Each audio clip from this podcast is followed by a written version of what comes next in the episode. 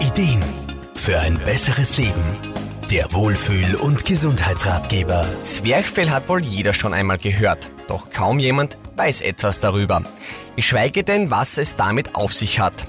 Damit sieht sich auch Physiotherapeut Wolfgang Brunner-Frummann ständig konfrontiert. Das Zwerchfell ist für viele ein Rätsel. Manche wissen zwar, dass es bei der Atmung eine Rolle spielt, aber das war's dann auch schon.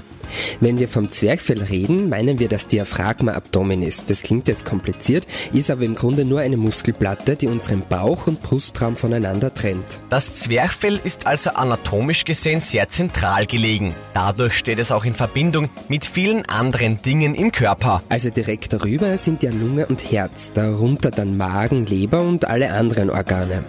Fast jedes Organ ist durch Faszien mit dem Zwerchfell verbunden. Außerdem gehen die Aorta, die große Hohlvene und auch die Speiseröhre durch. Das Zwerchfell senkt und hebt sich beim Ein- und Ausatmen.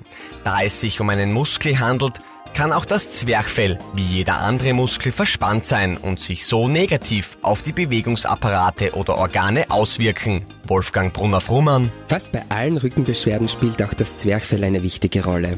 Selbst mit der Verdauung oder anderen Organfunktionen hängt es zusammen. Deshalb ist es wichtig, dass es gut arbeiten kann und nicht zu stark spannt. In der Therapie kann man da verschiedene Techniken anwenden. Was aber jeder selber tun kann, ist gut und tief ein- und auszuatmen. Wenn man eine gute Bauchatmung hat, bewegt sich das Zwerchfell automatisch gut mit und man löst Spannungen und bewegt Organe im Körper. Richtiges Atmen ist für viele Menschen aber gar nicht so einfach.